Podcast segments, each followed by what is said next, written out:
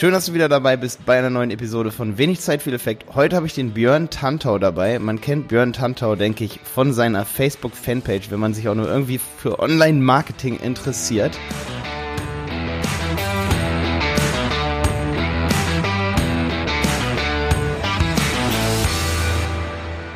Björn, willst du dich vielleicht ganz kurz in drei, vier Sätzen selber vorstellen?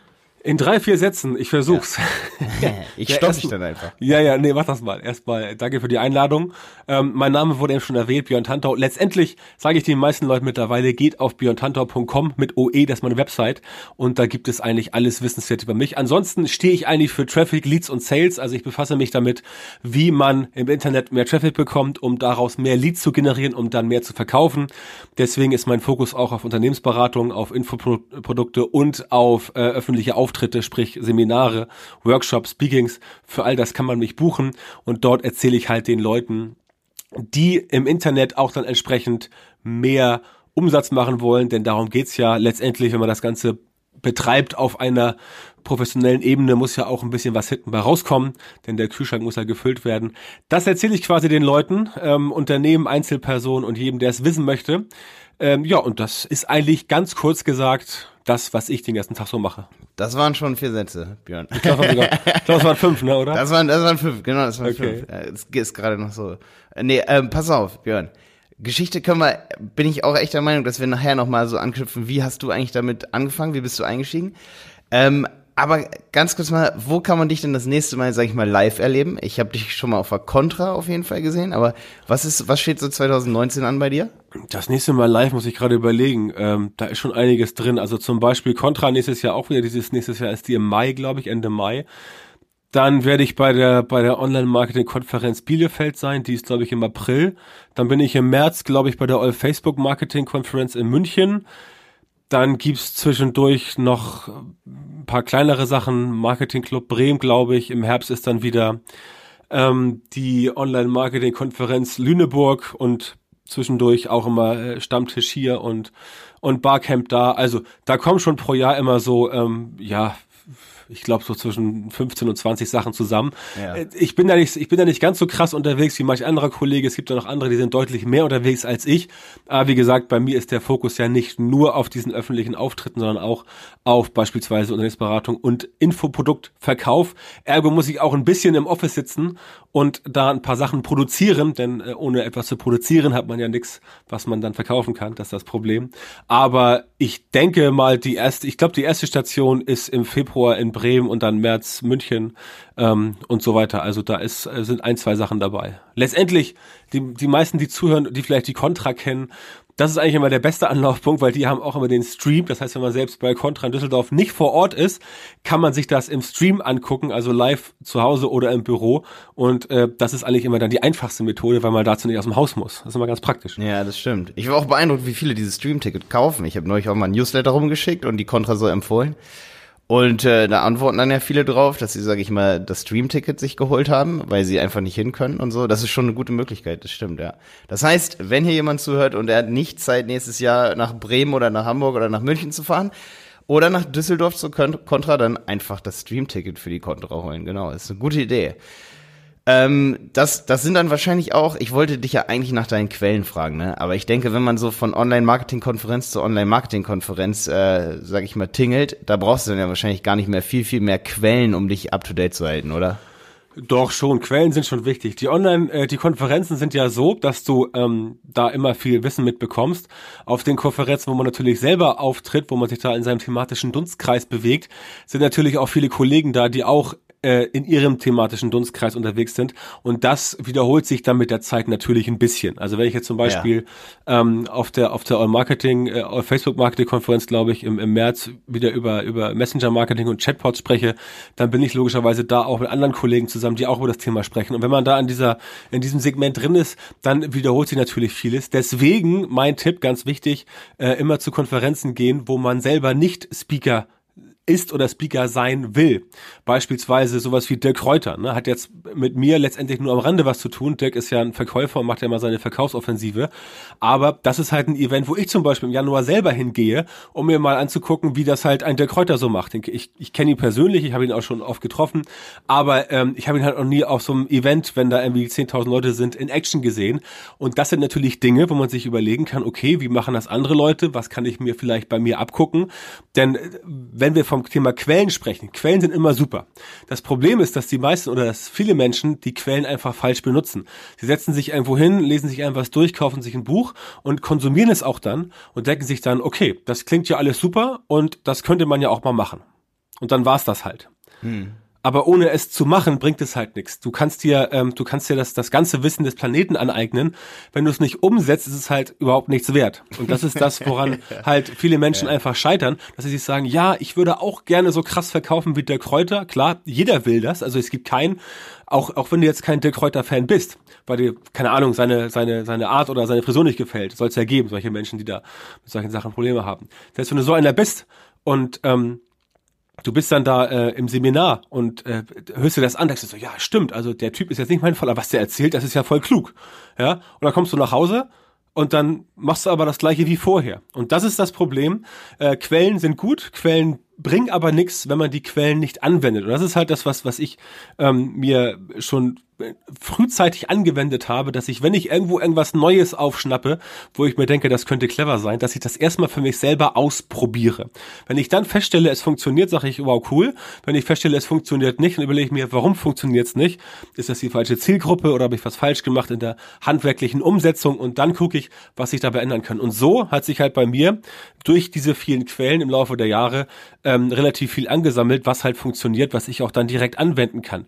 Ähm, dazu musst du aber bereit sein, über den Tellerrand zu blicken, speziell auch dir anzugucken, was machen andere in anderen erfolgreichen äh, Märkten. Natürlich USA gucken, aber auch sowas wie Großbritannien. Also wenn man Englisch spricht, sollte man sich ähm, die englischen Marketeer angucken, was die halt machen und überlegen, was von dem, was die machen, kann man auch in Deutschland anwenden. Ja, da hätte ich direkt eine Zwischenfrage. So, wenn du jetzt sagst, ähm, die meisten Leute gucken sich diese Quellen an, benutzen sie aber nicht richtig und setzen nicht um, sag ich mal. Das hört man ja von vielen Online-Marketern so, die sagen, ja, tun, tun, tun und die motivieren so. Genau. Was, was meinst du denn bei dir? Was ist der ausschlaggebende sag ich mal, deine Charaktereigenschaft oder deine Information, die du hast, die vielleicht andere nicht haben, die dich dazu bringt, weil ich bin zum Beispiel auch so, ich setze die ganze Zeit lieber um, bevor ich mir wieder neue Sachen drauf schaffe, so. Und wenn ich sehe, ich habe genug geschafft, dann fange ich die nächsten Sachen an. Ist das bei dir ähnlich, dass du sagst, ich, ich habe jetzt eine Quelle und ich überlade mich nicht mit der nächsten Quelle, bevor ich die letzte Quelle nicht angewendet habe oder so? Oder was hast du da noch so für Tricks oder, oder, oder wie läuft das bei dir? Naja, letztendlich ist das meine Neugier. Das ist ähm, ganz einfach. Es gibt Dinge, die mich halt interessieren. Und wenn ich etwas mir angeeignet habe und ich weiß, wie es funktioniert, dann ähm, fällt es mir schwer, was auch letztendlich hinten raus auch ein Problem ist, ähm, fällt es mir schwer, immer das Gleiche zu machen. Das heißt, ich muss dann wieder was Neues mir suchen und gucken, was funktioniert. Das ist der erste Grund, dass ich ja von Natur aus neugierig bin und neue Sachen entdecken und für mich erforschen möchte. Das zweite da, ich ist. Ich glaube, das würde jeder Mensch, glaube ich, so erstmal. Ja, aber sagen, Neugier, weißt du? Neugier alleine, nee, nee, nee, das, das muss man schon, okay, dann muss, dann muss ich weiter ausholen. Ja, ja, Neu, Neugier, aus, ja. Neugier alleine reicht nicht. Klar, jeder ist neugierig wenn du äh, hörst, kann, es kommt ein neues iPhone raus oder ein neues Samsung Galaxy oder was weiß ich, worauf man so steht, dann sind auch Leute neugierig und gehen mal gucken. Ja, gehen ja zu Apple rein und sehen, oh, kostet ja nur 2000 Euro das Telefon, kaufe ich dann halt doch nicht. Das meine ich damit nicht. Ich meine Neugierde ähm, in Verbindung mit dem, dass man selber auch den Anspruch an sich hat, dann immer besser zu werden. Denn egal welche Methode du anwendest, irgendwann kannst du sie halt aus dem FF und dann äh, musst du auch letztendlich weiterziehen und versuchen, entweder die Methode noch besser zu machen oder zu versuchen, sie halt äh, anzureichern. Das heißt, neugierig sein allein reicht nicht. Du musst dann auch bereit sein, ähm, äh, hervorgerufen durch deine Neugierde, dann deine Komfortzone zu verlassen. Denn du hast recht, das stimmt, das habe ich, das hätte ich etwas, äh, etwas expliziter ausdrücken müssen. Neugierig ist jeder Mensch, glaube ich, fast jeder Mensch. Aber die Bereitschaft dann von den Sachen, die du herausgefunden hast, die neugierig dich machen, dann auch umzusetzen, weil das ja dann heißt, ähm, Komfortzone verlassen. Simples Beispiel, Messenger-Marketing, ne? Also Chatbot, Facebook Messenger, WhatsApp-Marketing und solche Sachen, ähm, ist bei mir seit zwei bis drei Jahren fester Bestandteil im, im Online-Marketing-Mix. Gab es aber vorher so nicht. Musste man sich also reinfuchsen. Es reicht aber nicht zu sagen, wow, ich interessiere mich jetzt für Messenger-Marketing und ich möchte jetzt einen Chatbot haben. Nein, du musst auch dann verstehen, wie so ein Ding funktioniert, welche Mechanismen du hast. Und wenn du zum Beispiel sagst, ich mache das mit Facebook Messenger, brauchst du halt so ein Tool wie ManyChat und dann musst du dich halt bei ManyChat in diese dieses Tool einarbeiten. Und dafür musst du dich halt hinsetzen, so drei, vier, fünf Stunden und dieses Tool halt mal wirklich durchackern. Genauso mit Facebook-Marketing, Facebook-Werbung, also Facebook-Ads. Ja klar, jeder will Facebook-Ads machen und jeder will ein Euro ausgeben und zehn verdienen. Ist überhaupt keine Frage. Dass das jeder will, ist mir klar. Aber um das hinzubekommen, musst du dir A aneignen, wie das ganze System funktioniert. Und damit meine ich halt nicht nur die Technik, also du musst dich halt hinsetzen und mal ein, zwei Tage den Werbeanzeigenmanager wirklich auf Herz und Nieren durchackern, damit du alles weißt. Und du musst auch wissen, wie gestaltet man eine Anzeige, welches Bild ist gut, welcher Text ist gut. Man muss sich Werbetextelemente aneignen. Und das sind alles Dinge, die sind halt einfach anstrengend. Und du kennst dieses Gefühl vielleicht vom Lernen aus der Schule oder aus dem Studium damals. Dieses Gefühl, wenn du eine Sache verstehen musst, die du aber auf Anhieb nicht verstehst. Dann hast du im Kopf so ein, so ein Gefühl, dass du halt da sitzt vor deinem, keine Ahnung, Matheheft in der sechsten Klasse oder was und da kommt irgendwie sowas dran wie, was weiß ich, Bruchrechnung oder Stochastik.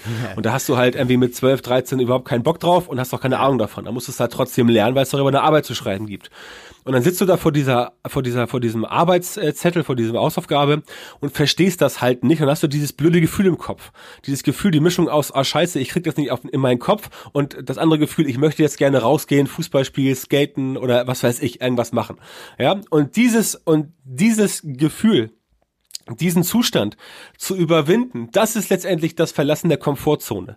Und äh, die Neugier an sich ist schon mal gut, aber das ist, was ich meinte. Wenn du die Komfortzone nicht verlässt, wenn du nicht bereit bist, die Neugierde so weit ähm, auszubreiten als Eigenschaft, dass du auch bereit bist, dann das Neue dir wirklich anzueignen oder mit anderen Leuten drüber zu sprechen, keine Ahnung, in einer Mastermind oder dich, dir einen Coach zu suchen und so weiter und so fort, dann bringt das entsprechend nichts. Ist ähnlich wie im privaten Bereich ähm, Fitnessstudio. Jeder, jeder will schlank sein, jeder will gut aussehen, jeder will ein Sixpack haben, ja, und jeder will äh, super gut aussehen aber nicht alle sind bereit dafür, jeden Tag zwei Stunden in der Muckibude Gas zu geben oder jeden Tag eine halbe Stunde zu joggen oder jeden Tag drei äh, Fahrrad zu fahren zur Arbeit und zurück, was auch schon oft reicht. Ne? Das meine ich. Also neugierig sein, äh, reich und schön und super und klasse, das Auto, äh, Auto, Haus und schöne Frau oder schöner Mann, das will jeder, das wollen alle. Ähm, das kriegst du aber nicht, weil du einfach es nur willst. Du musst auch was dafür tun. Wollen allein ist gut ne, neugierig sein, heraus wissen zu wollen, wie es funktioniert. Aber wenn du halt sagst, ja, okay, das wäre ganz geil, wenn ich jetzt hier dieses, dieses Buch mal durchlese und dann das entsprechend anwende. Aber heute Abend ist irgendwie der, keine Ahnung, Big Bang Theory Marathon auf Pro 7 und dann gucke ich lieber acht Folgen Big Bang Theory. So ja, einfach ist das. Ja, ne? Insofern ist es hoffentlich jetzt etwas klarer geworden, was ich damit meinte. Ja, das, das ist auf jeden Fall, ähm, ist ganz witzig, dass du das mit Mathematik sagst. Ich habe am 22. November kam eine Folge hier raus in dem Podcast äh, für alle, die Mathe und unangenehme Aufgaben hassen. Da rede ich genau über die sechste Klasse, wie es bei mir Klick gemacht hat, dass man, also bei mir hat es unglaublich geholfen, Dinge erstmal so lange anzuwenden und umzusetzen und immer wieder zu machen, also ein Aufgabenzettel in Mathe, bis ich den perfekt kann und das absolute Erfolgserlebnis habe und dann mich erst an die nächsten Aufgaben ranzutrauen. Und da bin ich übrigens in meinem Studium damals dran gescheitert, weil da hast du nicht mal die Chance ansatzweise dazu, wenn du ähm, 150 Seiten an Aufgaben hast und äh, du lernst noch genauso wie in der Schule und wirst erstmal perfekt in einem dieser 150 Zettel, ähm, dann fällst du sehr schnell auf die Schnauze damit und deswegen bin ja, ich daran immer echt gescheitert, weil das war nicht mein Lernsystem. Ich hatte nie ein Erfolgserlebnis. Ich habe jeden dieser 150 Zettel gerade so durchgerechnet bekommen und am Ende äh, haben noch zehn Zettel vor der Klausur ge gefehlt. Weißt du, was ich meine? Also du wurdest ja, so ja, überfordert. Das, genau, der, das, das System, das System hat quasi nicht gepasst auf dich. Da gibt's einen guten genau. Spruch. Ja. Da gibt's einen guten Spruch. Ich weiß nicht, von wem der ist, aber in vielen Brian Tracy, ähm, äh, falls du den kennst, äh, Büchern ja, äh, taucht das auf. Ähm, da geht's darum, ähm, früher dachte ich, ich sei lernbehindert, aber dann stellte ich fest, ich wurde am Lernen behindert. Ja. ja? Also, äh, das ist das, das ist tatsächlich bei manchen Leuten so, weil das würde jetzt wahrscheinlich den Rahmen dieses Podcasts sprengen, aber das Schulsystem hat halt äh, ganz eigene Problematiken und das ja. ist halt letztendlich ein Problem, dass es halt nicht für jeden Schüler passt. Ja. Und so kann es passieren, dass eigentlich manchmal auch äh, kluge Köpfe halt durchs Raster fallen und dann nicht so weit kommen, wie sie eigentlich kommen könnten. Ja, ja. Aber Björn, Hammer, weil ich habe eine Frage mir hier aufgeschrieben für dich. Ähm, ist eigentlich die Endfrage, aber sie passt jetzt am besten. Und zwar ist es so eine, so eine typische Podcast-Frage. Wenn du das Schulsystem neu erfinden würdest, welche drei, so drei Säulen gäbe es bei dir? Und beziehungsweise so welche drei Hauptfächer? Was wäre was wäre da wichtig in dem Schulsystem? Naja, es ist natürlich muss es weiterhin sowas wie Deutsch geben ähm, und, und eine Fremdsprache. Deswegen fasse ich das mal zusammen ähm, äh, Deutsch, also irgendwas mit Sprachen. Deine Muttersprache musst du halt gut können und dann musst du zumindest eine Fremdsprache können.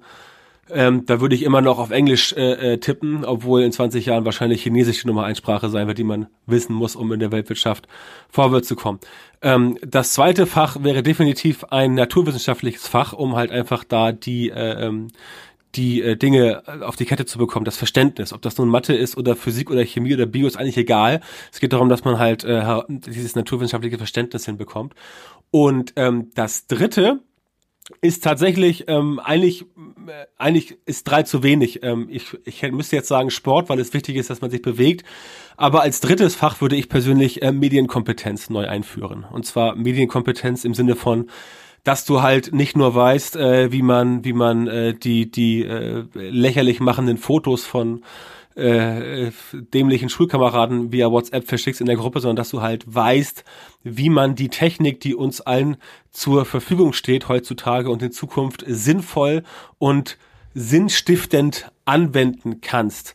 Denn die meisten Leute ähm, oder viele Menschen haben meiner Ansicht nach schlicht und ergreifend keine Medienkompetenz. Sonst würde es sowas wie, ähm, sonst würde es sowas äh, wie, wie, wie, wie diese ganze Hasskommentar-Scheiße auf Facebook und sowas ähm, nicht geben, weil, weil viele Menschen einfach nicht wissen, was sie dort reinschreiben und dann nicht wissen, wie man darauf reagiert, wenn sie was reinschreiben und andere Leute dann darauf äh, in bestimmter Art und Weise reagieren oder dass man halt bestimmte Dinge einfach nicht öffentlich im Internet publiziert. Dinge, die man nicht an der äh, Litfaßsäule in der, in der Innenstadt sehen will, die sollte man auch nicht auf Facebook posten. Und es vergeht ja äh, auch heute kein Tag, wo nicht irgendwelche Stories rumgeistern von welchen Leuten, die halt irgendwas auf Facebook oder Instagram oder weiß der Geier wo gepostet haben und deswegen jetzt halt von ihrer Umwelt gemobbt werden, ja, weil sie halt da irgendwie sich selber besoffen aufgenommen haben, wie sie auf einer Party halt völlig stoned sind.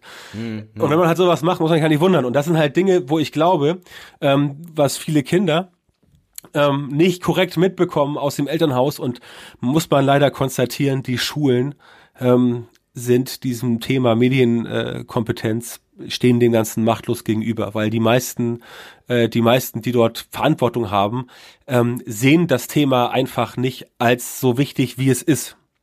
Ähm, Leute wie du und ich, die halt in der Online-Branche ein bisschen tätig sind, die haben da auch ein bisschen spezielleres äh, Verständnis für. Aber der Grund ist, wenn du dir halt anguckst, wie sich die Welt seit dem iPhone 1, also seit elf Jahren entwickelt hat und äh, wenn du überlegst, was jetzt noch alles so kommt, dann kann man sich angucken, wie das so im Jahr 2030 aussehen wird. Und alles, was dann kommt, Digitalisierung und autonomes Fahren und der ganze Krempel, ähm, äh, das wird alles noch viel, viel krasser werden. Und wer halt für diese neue Welt nicht so ein bisschen sensibilisiert wird, der wird da, glaube ich, arge Probleme kriegen in den nächsten 10, 20, 30 Jahren.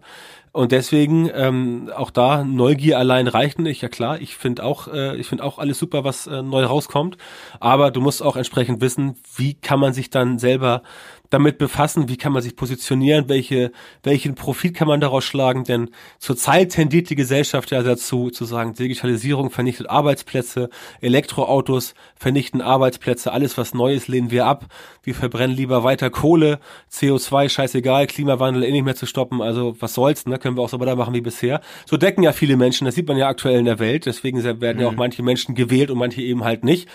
Aber das ist halt ein Problem. Mit dieser Einstellung kommst du halt nicht weiter. Und die Zukunft, ähm, für die Zukunft hast du halt auf, mit dieser Vorgehensweise hast du für die Zukunft halt nicht die Antworten, die du brauchst, damit es auch äh, den Leuten in 20, 30 Jahren noch gut geht, weil jetzt ist ja, ja alles noch, ja. jetzt ist ja alles noch Chico und alles ist noch ganz super, Aber äh, wie gesagt, denk mal an China, ne, wie, wie, was, was die so raushauen pro Tag.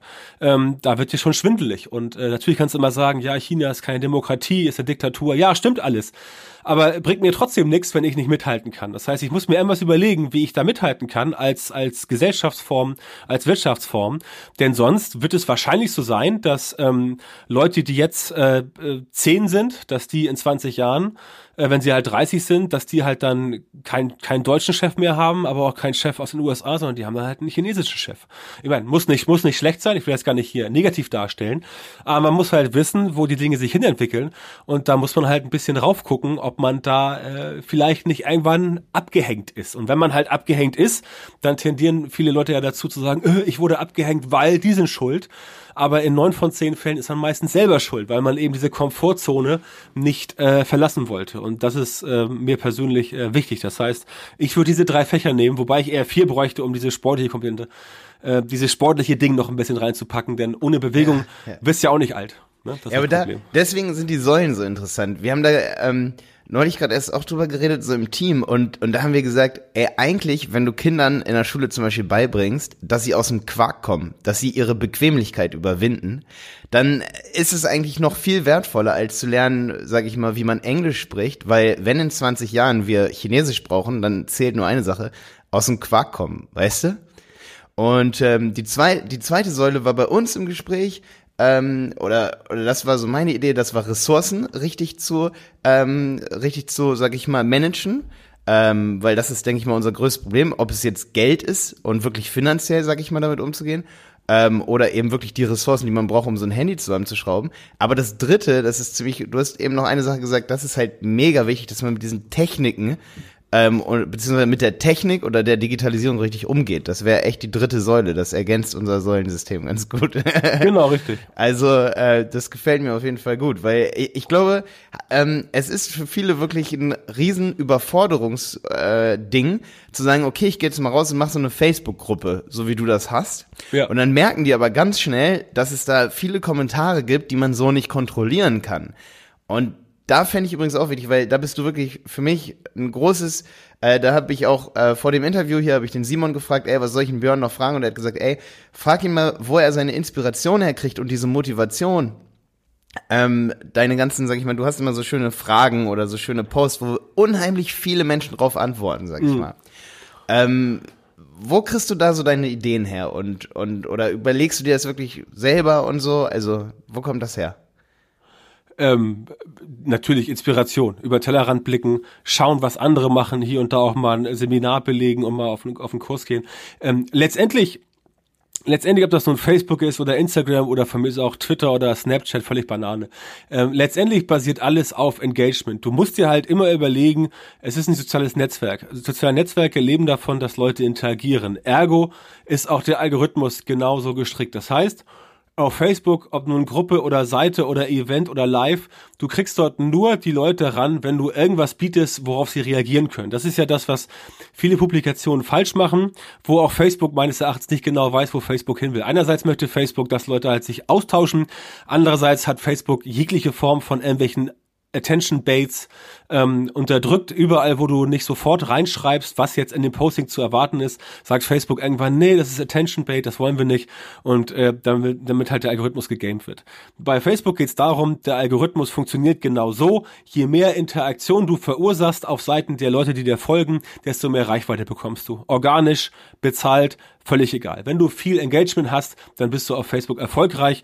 Ob das nun jetzt noch Reichweitenzahlen von einer Million Leute pro Post sind, wie noch vor ein paar Jahren oder jetzt nur noch 500.000, das sei dahingestellt. Das System hat sich nicht verändert. Facebook ist größer geworden und es sind mehr Menschen drin, mehr Content. Ergo erreiche ich nicht mehr so viele, aber nicht, weil Facebook überall alles runterdreht, das tun sie natürlich auch, ähm, sondern es liegt daran, dass halt mehr da ist. Und wenn du früher alleine bist und kannst dein Sprachrohr nutzen auf Facebook und alle äh, folgen dir, dann kriegen es auch alle mit. Wenn es jetzt neben dir noch drei, vier, fünf andere gibt, die halt sowas machen, musst du halt mit dem die Reichweite teilen. Und das ist der springende Punkt. Die Facebook-Gruppe ist letztendlich genau dieses Prinzip. Alles, was ich dort tue, hat nur einen Sinn. Ich will dafür sorgen, dass die Leute interagieren. Deswegen stelle ich Fragen. Das ist also der erste Punkt. Ich stelle die Fragen, um, um, um, um natürlich das Engagement in der Gruppe anzukurbeln, weil ich weiß, das ist der Trigger, so funktioniert Facebook. Das klappt übrigens auch bei Instagram wunderbar. Je mehr du Kommentare einsammelst auf deinen Postings und je mehr die Leute halt kommentieren, desto mehr du wieder zurückkommentierst, ähm, desto besser funktioniert das. Das ist der erste Punkt. Ich weiß, wie der Algorithmus funktioniert, also möchte ich den Algorithmus möglichst stark für mich ausnutzen. Der zweite Punkt ist, dass ich natürlich wissen will, wie ticken denn die Leute, die in der Gruppe sind. Ne? Also wenn du in der Gruppe beitrittst, die heißt Online-Marketing endlich verständlich, Doppelpunkt, frag den Tantau, Ausrufezeichen, dann sind da natürlich Leute drin, die sich für Online-Marketing interessieren, aber in der Gruppe, die auf den Namen gebrandet ist, zu folgen, generell in der Person, die auf den Namen gebrandet ist, wie es bei mir halt so ist, zu folgen, das zeigt ja schon, dass die Person, die dann dieser gebrandeten Person, also der Marke folgt, dass die sich ja sowohl für das Thema interessiert, aber auch sicherlich dafür, wie die Person so tickt. Und bei mir ist es ganz genauso. Ich möchte wissen, wie die Leute ticken, die mir halt folgen, damit ich halt die Dinge, die ich machen kann, für die machen kann. Wenn ich herausfinde, dass sich 80 Prozent meiner Community für ähm, äh, keine Ahnung, für, für ähm, Werbetexten interessieren, dann würde ich wahrscheinlich sagen, okay, ich mache jetzt mehr Werbetext-Sachen. Ich produziere da vielleicht mal ein Produkt.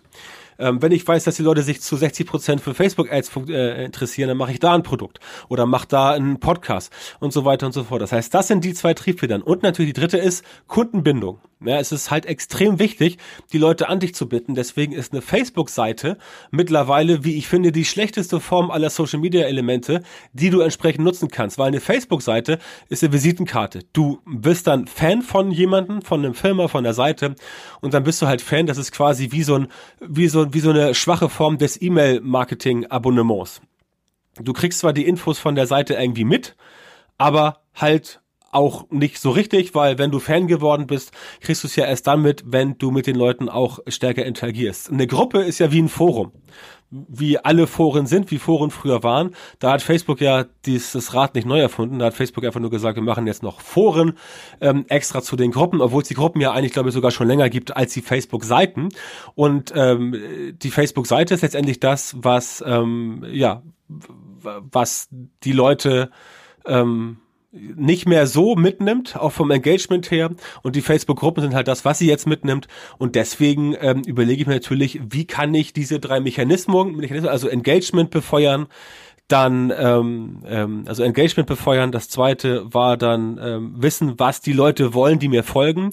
Und als drittes natürlich äh, Kundenbindung. Die drei Dinge sind mir wichtig. Deswegen mache ich ja auch viel E-Mail-Marketing, weil bei E-Mail-Marketing die Kundenbindung immer noch stärker ist als bei anderen Dingen. Und deswegen sind Gruppen auf Facebook für mich, wenn es um Facebook-Marketing geht, derzeit eigentlich ähm, alternativlos. Ja, ja. Du, Björn, du hast ja einen ähm, SEO-Kurs, einen Facebook-Kurs. Genau, die und, beiden habe ich aktuell. Ich habe übrigens in Vorbereitung, ich habe auch einen SEO Facebook-Kurs und in meiner Vorbereitung zu dem Facebook-Kurs habe ich deinen Facebook-Kurs übrigens geguckt. Okay. Und ich fand den richtig gut. Der ist richtig genial strukturiert, nicht zu viel, nicht zu wenig. Also wirklich extrem genial durchstrukturiert. Und weißt du, welchen Kurs ich sofort von dir kaufen würde? Na, welchen? Ein, ein Social Facebook-Kurs und über so Engagement und so.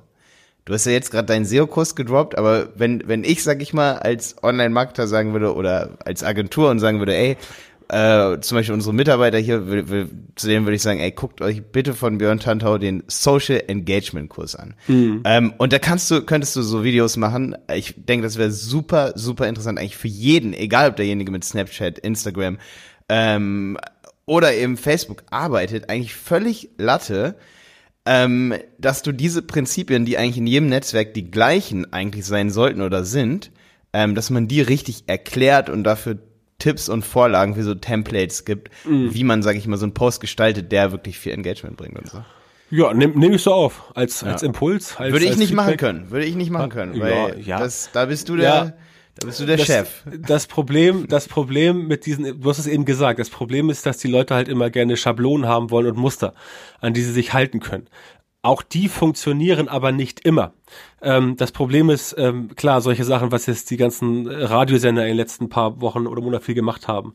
Ähm, sowas wie ähm, äh, das, das beste Restaurant in Paris, markiere, markiere deinen besten Freund, mit dem du hingehen würdest und gewinne irgendwas, keine Ahnung. Äh, machen ja viele TV-Sender. Das ist natürlich Engagement, was, äh, was funktioniert, aber das ist mhm. natürlich so, so, so, so Billow-Style-Engagement. Ne? Das funktioniert ja. irgendwie so drei Wochen lang und dann halt irgendwie nicht mehr. Deswegen machen sie auch ganz viele drei Wochen lang. Oder auch die berühmten Fake-Gewinnspiele, weißt du? nur, nur echt mit der, nur echt mit der Schleife. Ja, die, äh, sie gibt's ja auch, diese Fake-Spiele. Die funktionieren immer, die sorgen für Engagement, ist aber nicht das nachhaltige ja. Engagement, worauf ich halt abziele. Ähm, mir geht's halt darum, dass das Engagement äh, nachhaltig ist und dauerhaft bleibt und dass Leute halt auch sagen, okay, jetzt ist irgendwie das, keine Ahnung, Sonderaktion ist vorbei. Ich gucke aber trotzdem auch bei der Person rein, wenn sie jetzt irgendwie nur so einen fachlichen Artikel geschrieben hat über, keine Ahnung, äh, Facebook hier Lookalike Audiences, Facebook Ads zum Beispiel. Ähm, darum geht's mir, weil das ist halt ein Thema, was sehr, sehr, sehr trocken ist, wo du halt natürlich Wissen vermitteln kannst, aber wo du halt nicht sagen kannst, ähm, das ist etwas, wo du jetzt einen Artikel schreiben kannst, wo Leute halt in Massen sich beteiligen. Wenn ich ein, wenn ich ein äh, Posting mache und da in drei, vier Sätzen kurz beschreibe, wie man am besten den Facebook-Pixel installiert und wie man die Events einbaut, wenn man hier irgendwie, keine Ahnung, äh, Produkte verkauft, wie man Warenkorbabbrecher einfangen will via Retargeting. Das sind auch nur fünf Prozent, die sich ne? Das ist, das ist halt was, wo man halt wirklich, wo ich Artikel zu schreiben könnte, wo ich sage, oder äh, auch tue, wo ich sage, super spannend, aber das ist halt nichts, was bei Facebook steil gehen würde. Und auch bei Instagram ja. nicht, weil das halt furztrockene Artikel sind. Dafür ist ist dieses Thema Online-Marketing einfach zu technisch. Ähm, wenn ich jetzt Influencer wäre im Bereich Fashion, Mode, Lifestyle, Beauty, Wellness, hast du nicht gesehen, ja? Dann gebe ich dir völlig recht. Da musst du nur sagen so, hallo hier, ich bin Björn und heute bin ich wieder auf der AIDA Dingsbums unterwegs und fahre Richtung Sonnenuntergang. Dann würde ich da crazy Videos machen und mir da mich durchs Buffet futtern, was ja auch, äh, es gibt ja so ein, zwei Kreuzfahrtblogger, die das machen, die auch davon, die auch davon leben. Das sind natürlich Themen, die etwas allgemeingültiger sind. Das Problem ist halt bei den Sachen, die ich mache, dass bei mir immer etwas technisch ist und ich versuche eher die Mechanismen zu erklären, aber ich kann mich jetzt nicht hinstellen und einem Unternehmen, was jetzt, äh, was jetzt äh, Mode verkauft, denen jetzt erzählen, also ihr müsst jetzt das und das machen, ihr müsst das und das äh, so ablichten, damit eure Postings steil gehen. Was ich denen machen kann, ist das Grundgerüst und das mache ich auch immer, aber das müssen sie selber ausfüllen. Das heißt, ich mache ich mach Beratung, ich bin ja keine Agentur. Eine Agentur ähm, äh, ist ja aus meinen, also für meinen Begriff ist eine Agentur jemand, äh, so wie ein Agent, der tut was für dich. Ich bin ein Berater, ich berate Leute und sage hier, wenn ihr viel Engagement haben müsst, dann müsst ihr die und die und die Regeln befolgen. Ich kann aber nicht jetzt zu, keine Ahnung, H&M hinlatschen und sagen, also genau die Jacke mit genau dem Model und genau der Text und dann geht das Ding steil. Das müssen die halt, das müssen die halt selber rausfinden, weil die halt ihre Zielgruppe am besten, und das ist halt das Problem mit solchen Kursen, wie du es eben gesagt hast. Ähm, du hast ja auch, wenn du meinen Facebook Ads Kurs kennst und äh, den gut findest, ähm, was natürlich mich freut, wenn du das äh, äh gut findest, ähm, wenn du siehst, dann sind da ja auch jetzt da sind keine Schablonen drin, da sind keine Vordrucke drin, da sind halt Best Practices drin. Und diese Best ja, Practices ja, ja. sind auch keine Best Practices, wo ich sage, ähm, die sind jetzt irgendwie für bestimmte Branchen geeignet. Das sind Best Practices, die kommen äh, überwiegend aus dem Bereich, wo Leute halt versuchen, mit ihrer Facebook-Werbung möglichst viel Aufsehen zu erregen, damit die Leute halt an der Werbung kleben bleiben und dann klicken, weil darum geht's ja. Werbung muss, Werbung muss Aufsehen erregen, Werbung muss dich irgendwo entdecken oder dich irgendwo äh, festhalten, damit du irgendwo raufklickst. Ja, du und, hast äh, deinem, da, und darum geht's halt. Du hast in deinem Facebook-Kurs so ein Minimal, zum Beispiel so eine Schablone für so eine Minimalistic-Ad. Ich weiß genau. nicht mehr, wie du das nennst. Aber Minimalistic, das zum Beispiel, die heißt Minimalistic Ad Hack.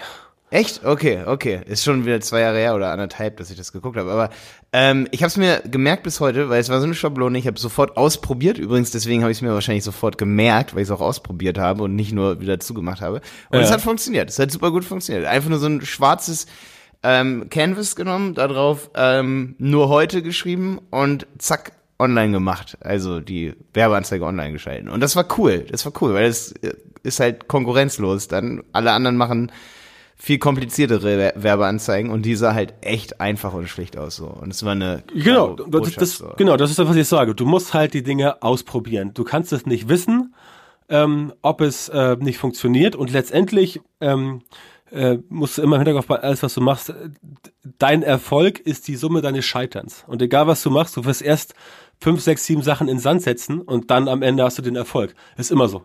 Ja, okay. Und die Summe deiner fünf besten Freunde. Ja, du meinst mit, du meinst mit, mit wem man sich so umgibt. Hat ja, gut. Tobias Beck gerade, glaube ich, auf den ersten drei Seiten seines Unboxing Your Lives ist ja auch so immer dieses, die Summe deiner.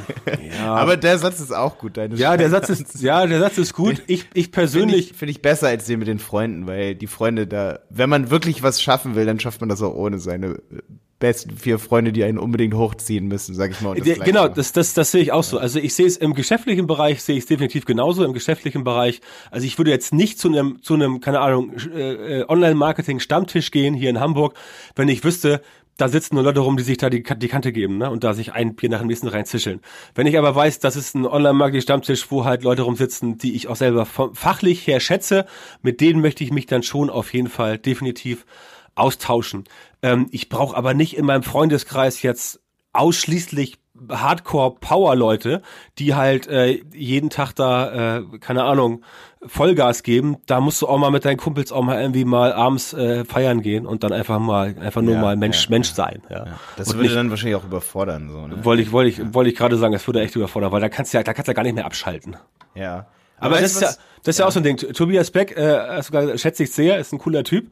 Ähm, aber natürlich musst du auch da sehen, dass diese ganzen Dinge, die du äh, da so liest auf Instagram und siehst, ähm, äh, da ist natürlich auch, muss man viele Sachen auch so mit, äh, mit einem Lächeln betrachten. Ne? Also man darf nicht alles glauben, was man so hört und sieht und liest. Viel davon ist einfach auch nur Show, ganz klar. Ja, aber mach, mach ich auch. Oder ja, machen wir. Also muss man, muss man. Machen wir, halt machen wir alle. Nur ich kenne ja. halt Fälle. Ich kenne halt Fälle von Leuten, die halt tatsächlich ähm, ähm, auf auf auch solche solche Programme, Mechanismen und so weiter angesprungen sind und die dann halt selber es nicht geschafft haben, so erfolgreich zu werden, weil es natürlich auch immer nur an dir selber liegt. Diese viele dieser Programme versuchen jetzt zu suggerieren, dass du da quasi eine Anleitung bekommst und dann machst du das einmal und dann bist du plopp danach genauso wie halt der Typ, der es dir erklärt hat. Das ist natürlich nicht so. Du musst die Sachen halt mehrfach anwenden und du musst selber lernen und wachsen. Und die meisten, glaube ich, wissen das auch. Aber einige denken, glaube ich, tatsächlich, ähm, das ist so die Lizenz zum schön, reich, erfolgreich. Ja. Und über Nacht bin ich dann Influencer auf YouTube oder auf Facebook oder auf Instagram. Ja, ähm, ja und das haut halt letztendlich. Also sagen hin. wir mal, ich bin eine H&M und ich will noch erfolgreicher Marketing werden zum Beispiel, ja. Ja. Äh, da ist es doch wirklich, also das habe ich relativ spät übrigens erkannt, dass es da so wichtig ist, jemanden zur Seite zu haben wie ein Berater oder ein Coach oder ein Mentor eben, wie dich, der einem dann wirklich auf Track hilft und zwar nicht nur auf Track durch ein Template, sag ich mal so, wie du das sagst, sondern der auch sagt, hey, für euch könnte ich mir vorstellen, ist das und das probiert bitte diese drei Sachen aus. So. Mhm. Ne? Also die passen auch wirklich zu euch. So, das ist gut, dass du das sagst, so dass äh, viele Sachen natürlich für die Allgemeinheit wirklich stimmen und deswegen natürlich die Show letztendlich auch gut ist, die die meisten Online-Marketer so machen, weil sie motiv versuchen ja wirklich zu motivieren. Ne? Ähm, und das finde ich schon gut, weil ohne Motivatoren oder ohne Leute, die motivieren, wäre die Welt deutlich langweiliger, würde ich sagen. Ähm, und irgendwo muss man sich ja so ein bisschen sein Feuer herholen, so, weißt du? Aber in der in der Theorie gebe ich dir da vollkommen recht. In der Praxis ist es äh, leider oft so, dass du halt ähm, äh, ja einfach gegen gegen bestimmte Widerstände anarbeiten musst, weil auch da du natürlich auf Seiten des äh, auf Seiten der Person, die besser werden möchte, halt auch mit diesen Komfortzonen zu kämpfen hast. Ne? Mhm. Ähm, nur weil jemand sagt, wir müssen jetzt mal heißt das ja nicht, äh, dass äh, dann auch was gemacht wird. Es gibt diesen, diesen, das diesen stimmt, schönen, das recht, es gibt diesen, diesen schönen ja. kleinen Comic, der auch oft bei Instagram gepostet wird. Vorne ein Typ, der, der redet und da unten die Menge und der Typ sagt, ähm, ähm, äh, wer will Veränderung? Ja, alle melden sich. Und dann fragt er nicht, wer will was verändern? Ne? Meldet sich nur einer. Ja. So, ist das, so ist das. So ist das. ja, das stimmt. So ist das Aber das ist recht, ja, natürlich. Das ist auch so bei uns in der Agentur so. Wenn wir äh, coole kreative Tipps haben, je kreativer es wird und desto erfolgsversprechender ja. durch Individualität, Klar. desto mehr Hürden haben wir dann natürlich. Das erfordert, das, das ist ja, ist ja, versucht ja Arbeit. Muss dann ja, ja, muss dann ja das Bewährte abschütteln und was Neues machen und eine Sache, eine Kampagne zum Beispiel, die man dann früher in irgendwie einer Stunde gemacht hat, für die brauchst du dann vielleicht äh, drei Stunden. Ja. Das nervt so manchen. Ganz einfach. Ja, ja. Aber da ist halt echt, finde ich, ganz cool, wenn man dann trotzdem Content hat. Du hast ja am Anfang gesagt, oder du hast mir vorhin auch im Vorgespräch so gesagt, es ist heutzutage geht viel Content zum Teil auch unter. Also Content Marketing kann auch echt brandgefährlich sein, dass man viel macht, macht und macht. Und letztendlich gibt es schon so viel. Und weißt du, weißt du aber, warum ich bei dir ab und zu mal auf der Fanpage bin und da gerne mal was kommentiere und so? Na. Weil ich eben Content von dir gefunden habe, und zwar den Facebook-Kurs. Und vorher habe ich nicht so viel Facebook-Werbung gemacht, vielleicht so ein, zwei Mal. Und da kam der gerade raus. Es müsste 2016 gewesen sein, glaube ich, so im, im Nee, das Herbst war oder so. der, der Kurs, ich habe davor noch ein Buch gemacht. Das Buch kam 2016 raus. Das Buch wird auch jetzt gerade abgedatet, also das date ich gerade ab. Davon gibt's jetzt im Januar die, die äh, quasi 2019er Edition. Äh, alles ganz neu. Ja. Ähm, oder auf jeden Fall Geil. stark aktualisiert. Und äh, der Kurs kam erstmals raus im Mai 2017. Den habe ich aber seitdem auch schon zweimal geupdatet. Das Ja. heißt, der ist jetzt auch auf dem Stand, was haben wir jetzt? Dezember, der ist jetzt auf dem Stand von vor zwei, drei Monaten. Also der ist auch noch Ah, okay, cool. äh, Ja. zu, sagen wir mal, 99 Prozent aktuell. Aber auch das ist ja mir ein Anliegen. Meine Kurse, auch der neue SEO-Kurs, ähm, auch da gibt es eigentlich nicht so viele Schablonen. Das heißt, das ist nicht so ein Kurs, wo drin steht, mach dies, dann passiert das, sondern das ist eher Kurse, wo ich erkläre, wie die Mechanismen funktionieren und wie man die Me Mechanismen am besten ausnutzt, um sein eigenes Ziel zu erreichen. Ne? Beispiel SEO, also Suchmaschinenoptimierung. Wenn du lange Artikel schreibst, dann hast du bessere Rankings. Obwohl Google immer wieder betont, die Anzahl der Worte ist kein Ranking-Faktor. Und das stimmt auch. Nützlichkeit ist wichtiger eigentlich. Bitte? So, ne? Nützlichkeit. Genau, ja, das, das, das, wichtiger. stimmt auch, das stimmt auch. Die, die Ja. Anzahl der Worte ist kein Ranking-Faktor bei der Suchmaschinenoptimierung für Google.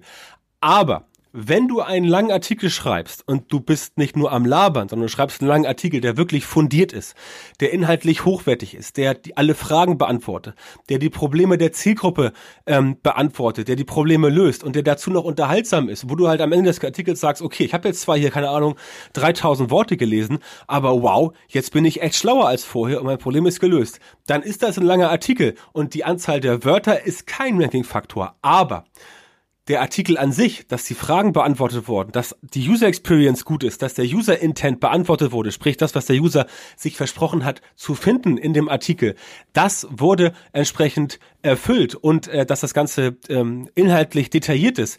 Das alles ist ein Ranking-Faktor, denn der Artikel wird komplett konsumiert geringe Absprungrate, lange Verweildauer und das sind halt Faktoren, die bei Google User Experience extrem wichtig sind und deswegen funktionieren solche langen Artikel.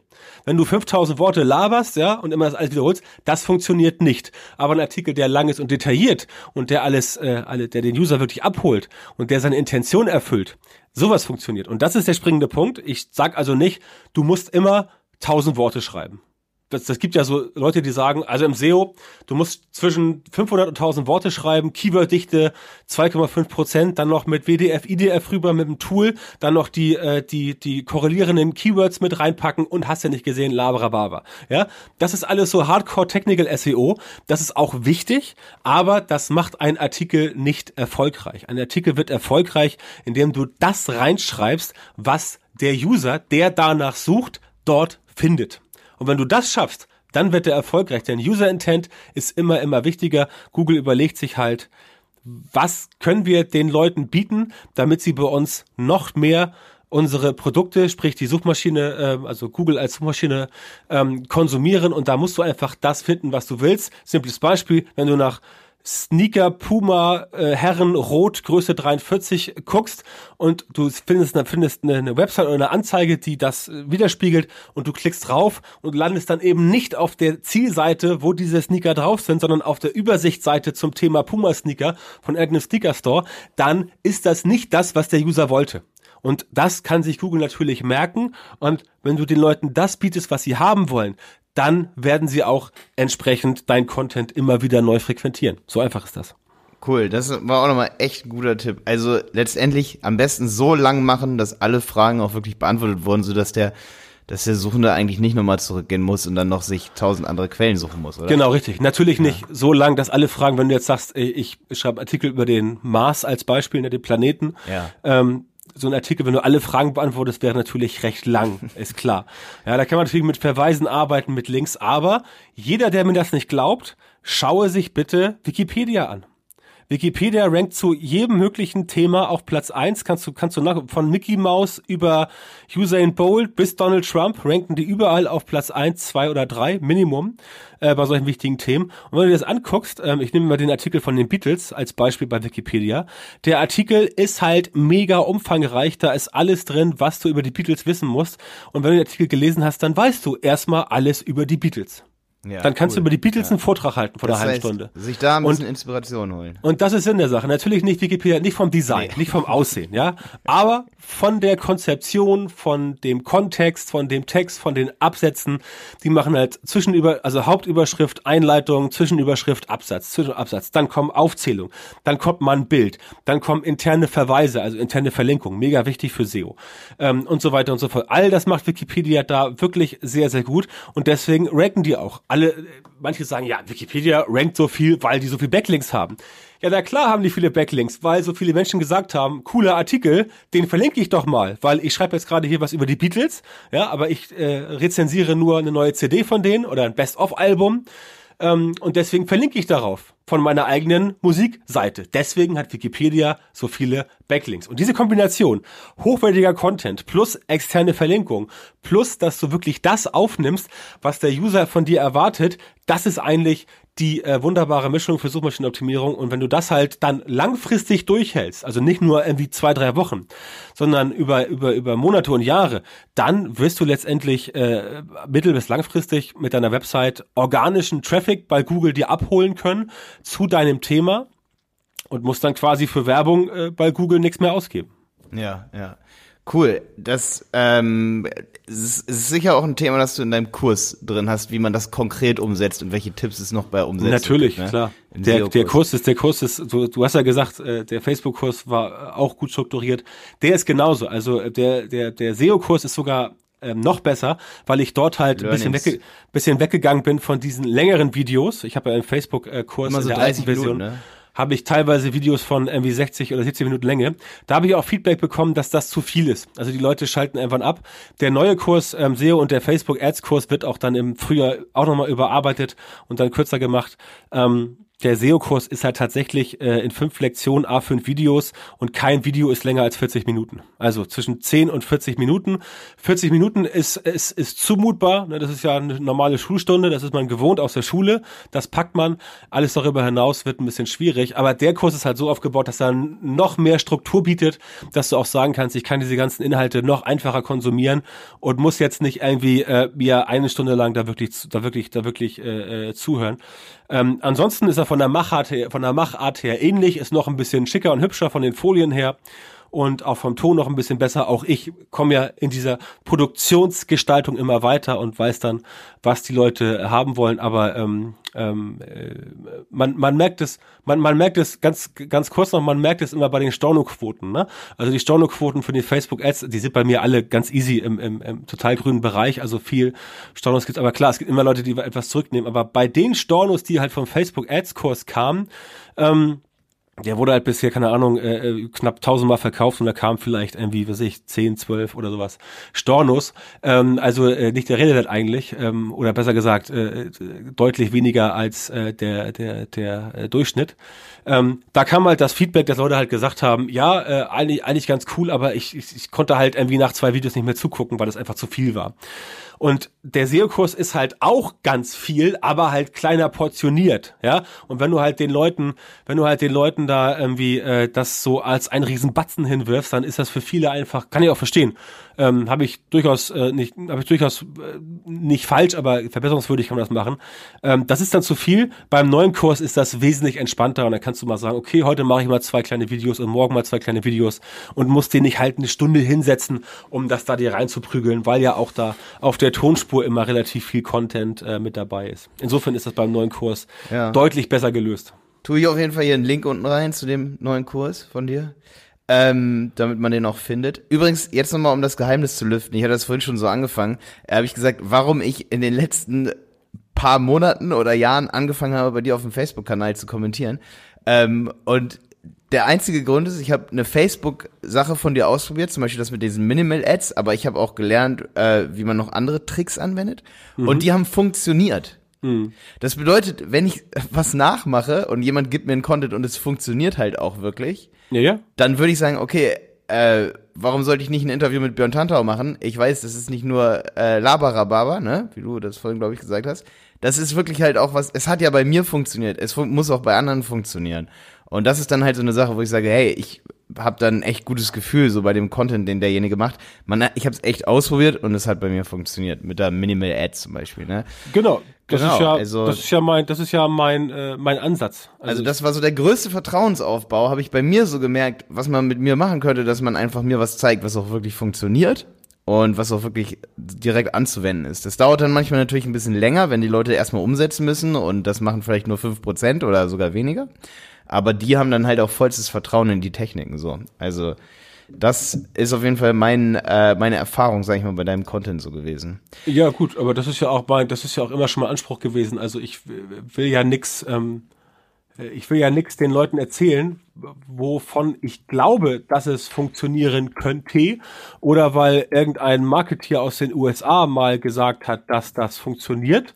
Ähm, ich will das ja entsprechend äh, so vermitteln, dass es richtig funktioniert.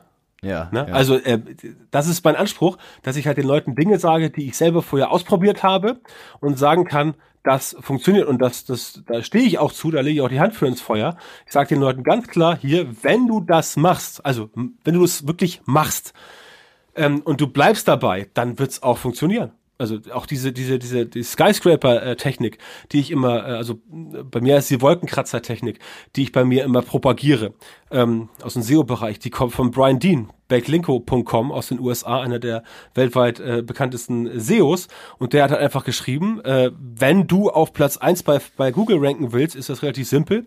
Guck dir an, wer rankt da auf Platz eins und sofern es nicht eine Nische ist wie Kredite oder Versicherung oder halt irgendwas anderes total krasses, dann musst du halt darauf gehen auf die Seite und sie angucken und dann machst du dieselbe Seite nochmal. Aber du machst sie größer, besser, schöner, detaillierter, interessanter. Also du machst keine Kopie, du lässt dich vom Thema äh, inspirieren und schaust dir an, der, der jetzt auf Platz eins rankt bei Google, welche Aspekte, welche Themen hat der vielleicht vergessen?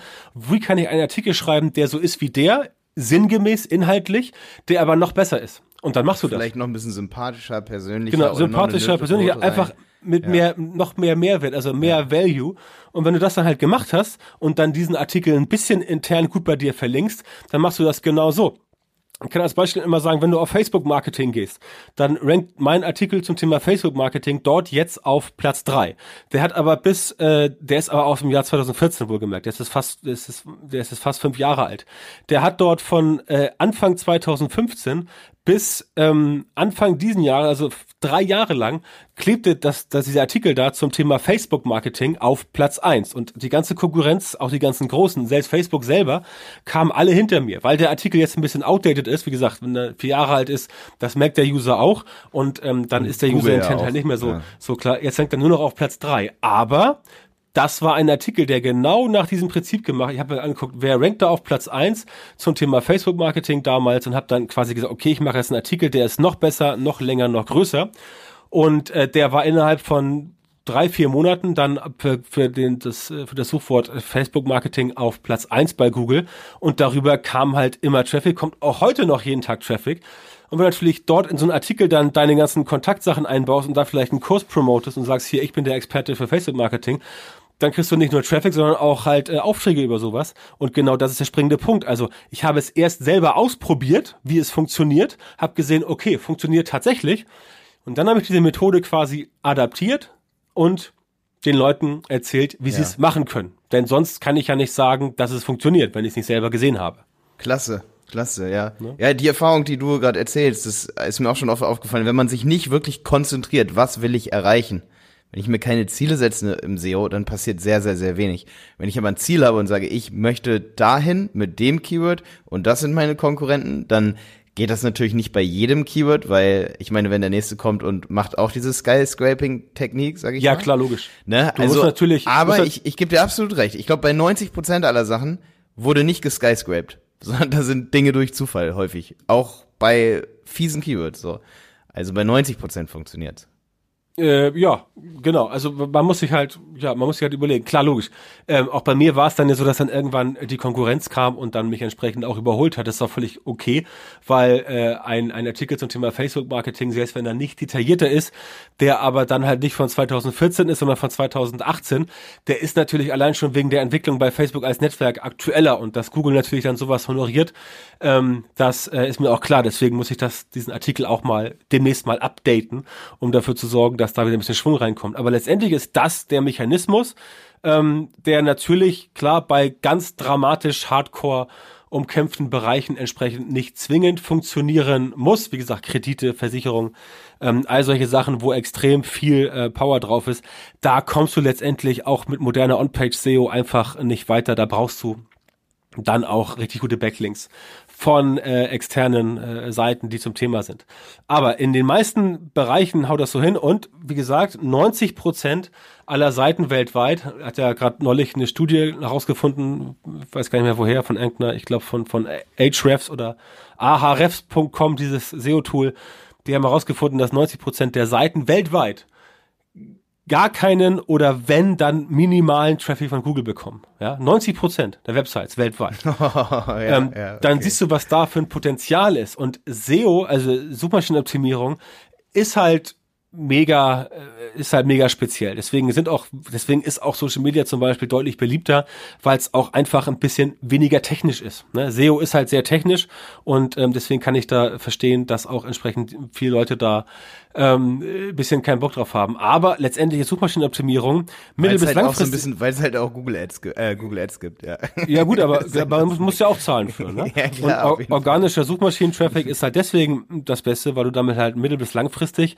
am meisten aus deinem Marketingbudget rausholen kannst. wenn du erstmal bei Google auf Platz eins bist zu irgendeinem Suchbegriff, dann kriegst du da auch erstmal Traffic drüber. Und das Coole ist ja, der Traffic, der von Google kommt, der hat ja eine ganz klare ähm, Absicht. Das heißt, wenn du eine Seite hast und da geht es, ich, meine, würde, meine Seite würde heißen, Facebook Marketing, engagieren Sie mich als Berater und die Seite bekäme halt Traffic jeden Tag. Dann würden darauf ja Leute gehen, die sich halt nicht nur über Facebook-Marketing informieren würden nach dem Motto, oh, wie geht das denn, sondern weil da steht, engagieren Sie mich als Berater, die halt auf die Seite gehen, weil sie halt sehen, okay, da kann man jemanden engagieren. Das heißt, sie haben gleich eine Intention, sprich jemanden zu buchen.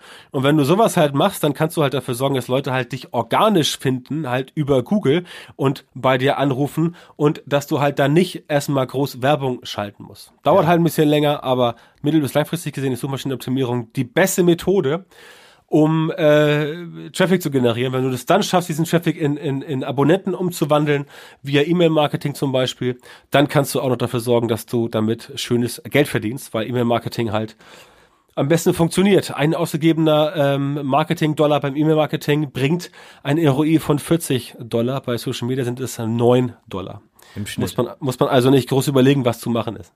Ah, okay, ja, ja. Ja, übrigens, das ist auch so ein Benchmark von uns, wenn, wenn wir Google Ads schalten, also sozusagen bezahlte Listings bei Google, dann ist es unser Benchmark, die gleiche Conversion Rates, also die gleiche Kaufrate von den Besuchern zu bekommen, wie die organischen oder besser. Wenn wir aber sehen, dass die ähm, nicht an die organischen rankommt und die organische ist meist sehr, sehr gut, weil die Besucher auch sehr, sehr gut sind, meist besser als direkte Zugriffe und so oder irgendwelche Verweise, Verweise, wenn die über Facebook kommen und waren noch nie auf der Seite, ist organisch meist eine bessere Conversion Rate. Und wir gucken dann immer, ob wir zum Beispiel über Google Ads an die gleiche Conversion Rate rankommen oder besser. Wenn sie da drunter ist, wissen wir, wir haben die falschen Keywords gekauft. Aber es ist ein super Benchmark, weil wir wissen, dass organischer Traffic so gut ist. Also genau wie du sagst letztendlich.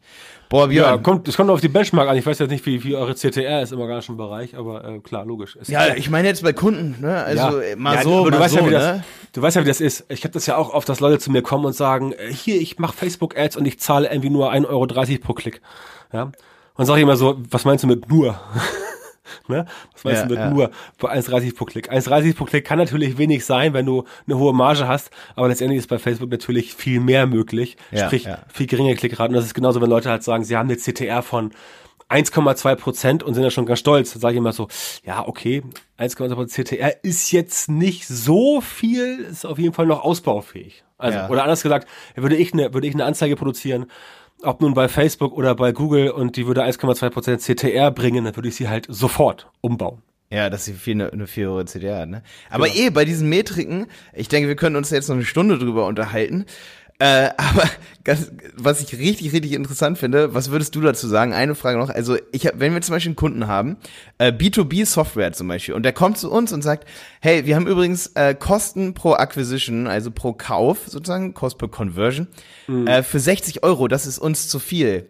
Und da habe ich gesagt, nee, das ist eigentlich zu wenig. Bezahlt mal mehr, und bezahlt mal mehr für eure Keywords und gebt euch noch mehr Mühe, weil wenn ihr dann 120 Euro dafür bezahlt, dann sind eure Leads so hot, dass sie eine Customer Lifetime Value von nicht 10.000 Euro, sondern von 100.000 bei euch lassen.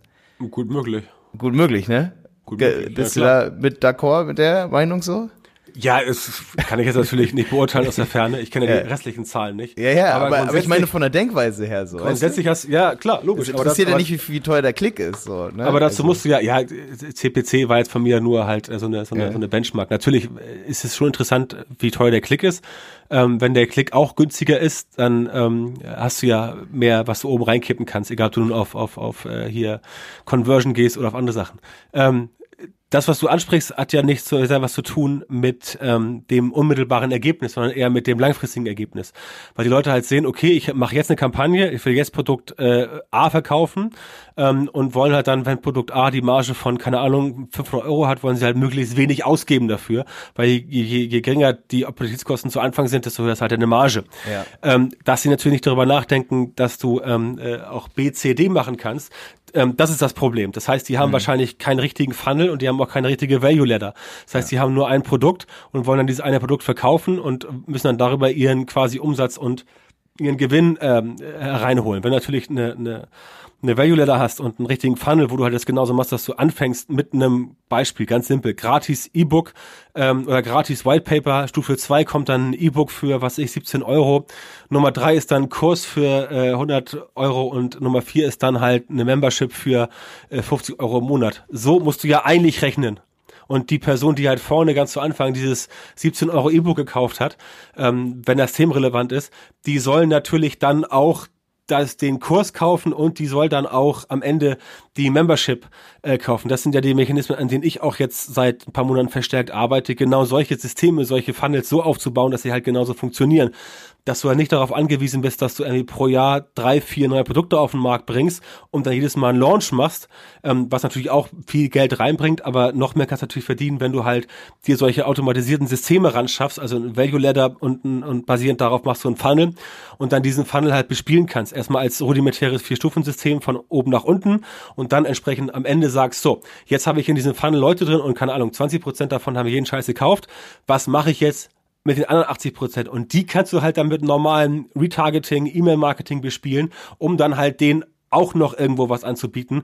Upsell, Downsell, wie auch immer und der ganze Käse, wie es alles heißt. Und die Damit meisten da- haben nur ein Produkt sozusagen. Genau, damit, genau, Fehler, damit ne? genau das passiert, was du sagst, dass man halt daran denkt, ja, okay, klar, logisch. Wenn Sie jetzt 60 Euro Leadkosten haben und Ihr Produkt kostet 180 Euro, haben Sie jetzt halt 120 Euro Umsatz. Ähm, das ist jetzt super, aber denken Sie mal nach, der Kunde, der jetzt das Produkt A gekauft hat, wenn Sie jetzt dem noch ein anderes Produkt anbieten, Produkt B, was aber thematisch ähnlich ist, was vielleicht ein Add-on ist, was vielleicht noch mehr Sachen bringt. Beispiel bei mir, äh, Facebook, äh, das habe ich ja Facebook, ähm, ein, ein Cent pro Klick-Formel, das E-Book, das ist halt günstig und danach kommt der Kurs. Das heißt, wer dieses E-Book gekauft hat, und das weiß ich, ganz viele von denen haben auch diesen Kurs gekauft, weil der Kurs natürlich noch viel tiefer reingeht in das Thema. Und ein E-Book liest du dir halt durch, aber so ein Kurs wird natürlich entsprechend dann von jemandem moderiert und erzählt das. Und dann kannst du halt den Lead, den du einmal eingesammelt hast zu Preis X, den kannst du entsprechend dann nochmal äh, weiter, äh, ja, ausquetschen, um es mal ein bisschen salopp zu sagen, um dann entsprechend ähm, an dem nochmal zu gewinnen. Und, und letztendlich, so machen es ja alle. Ja, genau, du bist Skifahrer und gehst in den Laden und sagst, äh, ich brauche neue Skier. Ja, der gute Verkäufer dreht dir natürlich auch noch einen Skianzug an und Handschuhe und Helm und Stiefel, ja, wobei du eigentlich nur ein paar Skier haben wolltest. Oder du gehst einen Anzug kaufen, kaufst dir einen, äh, keine Ahnung, Armani-Anzug für 1000 Euro, dann sagt dir der Verkäufer, 1000 Euro Armani-Anzug, dem gebe ich nochmal einen Gürtel mit von Armani, der kostet nämlich nur 100 Euro. Und die 100 Euro kommen dir dann im Vergleich zu 1000 Euro relativ mickrig vor. Also nimmst du diesen Downsell auch noch mit. Das ist ganz simpel psychologisch bei Menschen und klappt eigentlich immer. Boah, Björn, das war jetzt ein äh, Tipp vorher weg. Also ich konnte mit dir auf jeden Fall noch mindestens ein, zwei Stunden reden. Äh, wir haben jetzt die längste Folge, glaube ich, geschafft in meinem Podcast von all meinen 80 Folgen. Das, das liegt, das liegt ja mir, weil ich mir so viel rede. Mach Nee, das ist, ich, ich kann, halt- rede halt auch gerne so viel so. Ähm, aber ich, ich denke, da waren echt tolle Sachen dabei. Auch äh, ich werde auf jeden Fall auch ordentlich was mitnehmen hier aus dem Gespräch oder habe ich. Ähm, danke auf jeden Fall für das Interview. Was machst du heute noch am Nikolaus? Äh, hast du hast du schon deinen Schuh ausgepackt? Äh, Ja, ich, ich bin, ich bin kein Fan von diesen ganzen, also klar, Weihnachten, Okay. Weihnachten, ich, ich habe ja auch Kinder und die finden natürlich ganz toll, aber ich persönlich äh, stelle fest, je älter ich werde, desto mehr geben mir solche, solche, solche Tage eigentlich, sind mir persönlich nicht so wichtig. Ich versuche dann den Menschen, ähm, die das gut finden, eine schöne Zeit zu geben. Aber ich persönlich, äh, klar, wenn mir jemand jetzt einen Schoko-Weihnachtsmann schenkt, freue ich mich auch drüber, aber muss auch nicht sein. Also ich hab's nicht so mit diesen Tagen, wo man jetzt, ähm, wo man jetzt äh, so und so sein muss. Ich bin auch, ähm, klar, ich schenke meiner Frau auch was zum Valentinstag, aber ich bin niemand, der jetzt, ähm, ich, ich mag halt diese, diese, diese, diese verordneten Gefühle nicht. Ja? Also so heute ja. ist jetzt, heute ist jetzt Weihnachten, heute musst du jetzt lieb sein, weißt du? Wenn du halt Weihnachten halt einen scheiß Tag hast, hast du halt einen scheiß den Tag. Rest des Jahres auch, ne? Lieber genau, und ja, mir ist halt ja, wichtiger, mir ist halt wichtiger, dass ich jetzt die Rest des Tages, die Rest des Jahres halt gut drauf bin, statt an bestimmten Tagen, wo es mir die Gesellschaft vorschreiben möchte, was ich tun soll, dann mich daran zu halten. Entweder bin ich halt gut drauf oder halt nicht. Ähm, das kann ich jetzt nicht beeinflussen. Lieber aber natürlich. Keinen kein Stress machen. Aber natürlich, äh, ich bin jetzt niemand, der rumläuft und sagt, äh, Nikolaus ist voll scheiße und geht mir eigentlich auf den Sack.